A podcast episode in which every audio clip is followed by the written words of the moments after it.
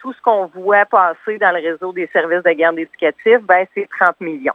Quand on sait que dans les dernières années, c'est 500 millions qui ont été coupés. C'est certain qu'on va le prendre. Les sommes qui nous octroient présentement seront vraiment axées sur la formation et le matériel. Mais dans les dernières semaines, c'est des coupes d'heures, c'est des coupures de postes. Ça, on les récupérera pas, là.